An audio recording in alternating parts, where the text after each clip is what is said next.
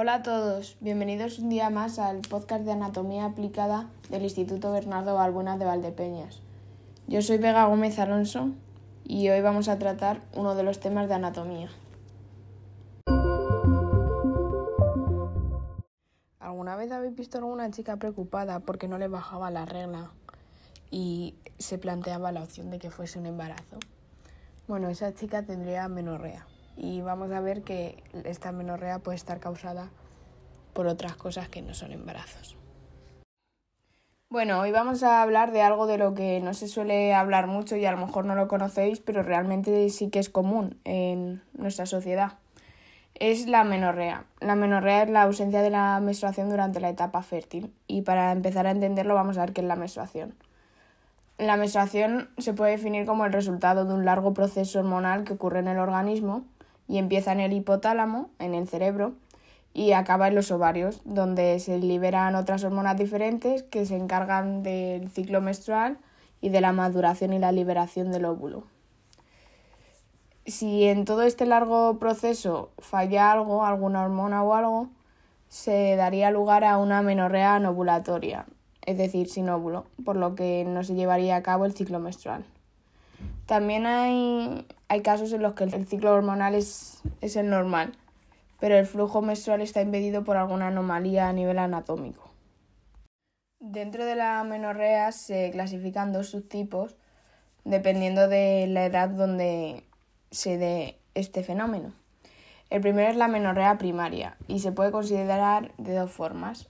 La primera es si la paciente tiene 14 años y todavía no ha menstruado y además no presenta caracteres sexuales secundarios, o si tiene 16 años y aunque ya sí que tiene caracteres sexuales secundarios, no ha menstruado todavía. Las principales causas de este tipo de amenorrea son síndromes provocados por alteraciones en los cromosomas, fallos en la producción de hormonas y defectos hereditarios en los órganos reproductores. Es decir, como que viene un poco predeterminado genéticamente. Luego el otro subtipo es la menorrea secundaria, que se suele producir en gente un poco más mayor y se puede considerar de dos formas. Si la paciente normalmente tiene el ciclo regular y todo va con normalidad, pero deja de menstruar durante tres meses o más seguidos, se consideraría amenorrea. Y en el caso en el que la paciente ya de por sí tenga anomalías en el ciclo y no sea muy regular, se consideraría a partir de los nueve meses sin menstruar. Eh, las causas más comunes de esta menorrea son el embarazo y la lactancia, pero puede haber otras causas como fallos en la producción de óvalos o una disfunción o un fallo del hipotálamo, que es el que empezaba toda la cadena de hormonas. Esta disfunción puede estar provocada por diversos factores. Como hemos dicho, el hipotálamo es una parte del cerebro que regula la hipófisis, que es una glándula que segrega hormonas. Entonces, un fallo de este podría llevar a cabo a muchos desajustes hormonales que impidan o obstaculicen el periodo.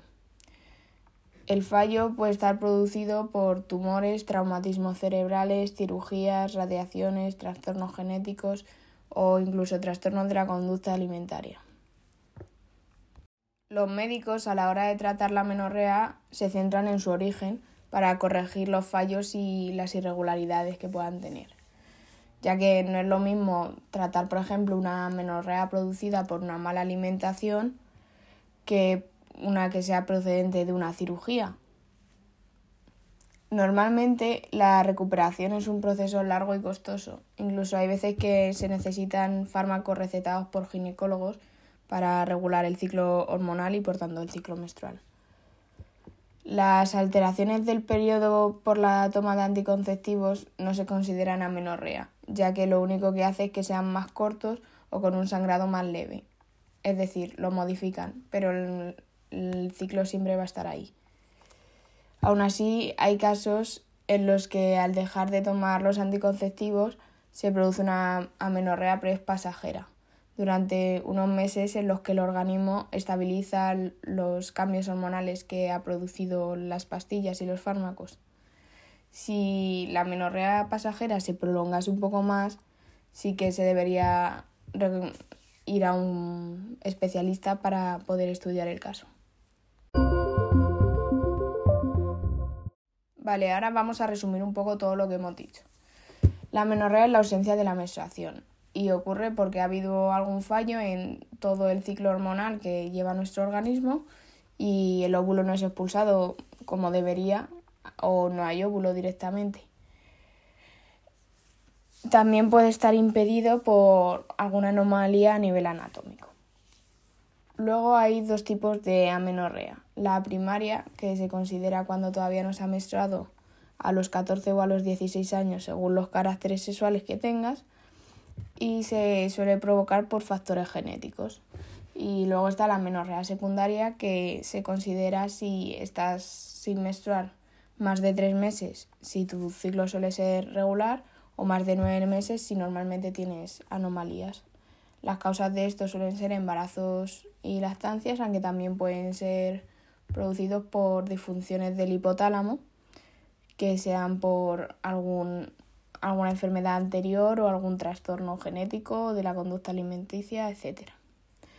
Para tratar la menorrea lo que se hace es estudiar el origen, porque no se pueden tratar igual los diversos casos, y ya a partir de ahí pues se pueden incluso recetar fármacos para intentar regularlo o simplemente cambiar cosas de la alimentación o del estilo de vida. Pues muchas gracias por escuchar el podcast de hoy. Espero que os haya servido de algo y hayáis aprendido. Nos vemos. Hasta la próxima.